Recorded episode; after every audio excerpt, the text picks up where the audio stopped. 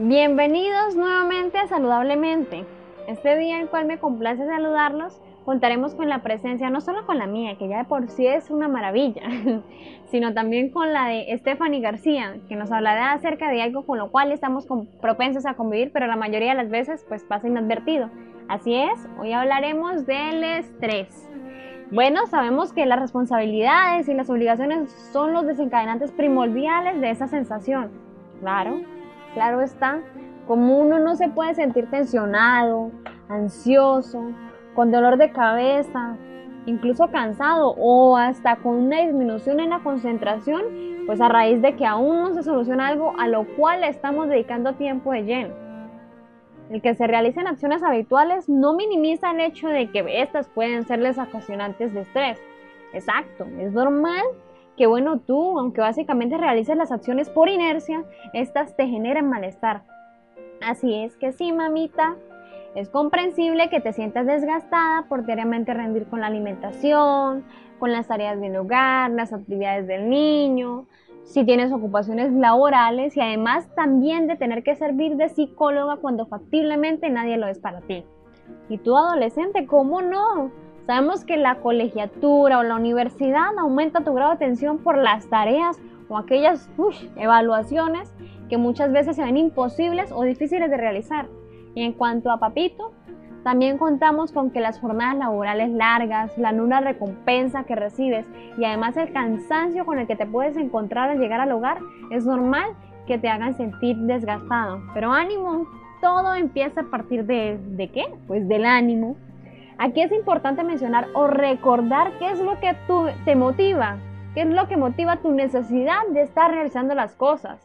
¿Te quieres graduar o quieres ser profesional? Recuerda que el camino es la flecha que lanza Cupido para que te enamores de lo que en un futuro ejercerás.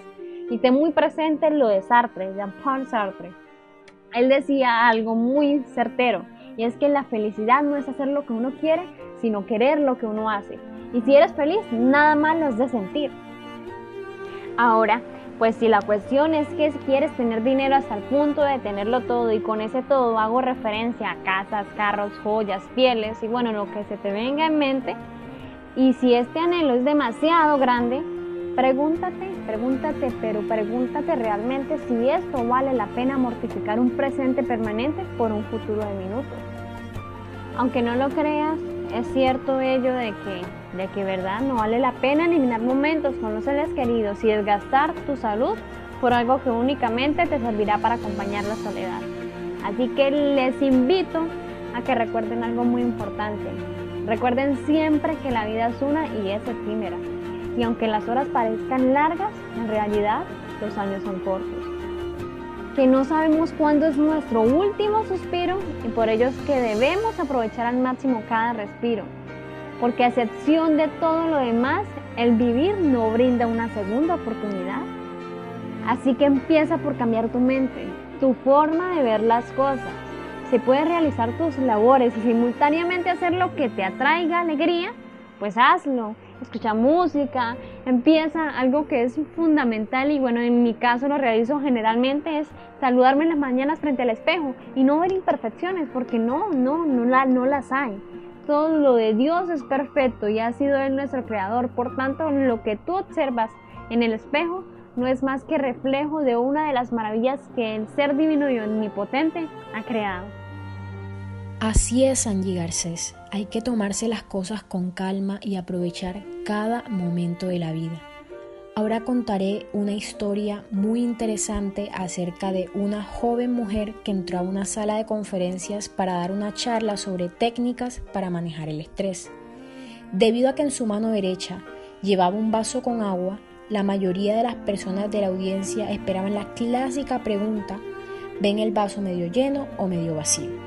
Sin embargo, la mujer sorprendió al público con otra pregunta. ¿Cuán pesado es este vaso de agua? La mayoría de las respuestas estimaron entre 250 y 500 gramos. La mujer respondió, el peso exacto no es relevante, lo que importa es por cuánto tiempo lo sostengo. Si lo hago por un minuto, no habría problema. Si lo hago por una hora, probablemente sienta dolor en el brazo.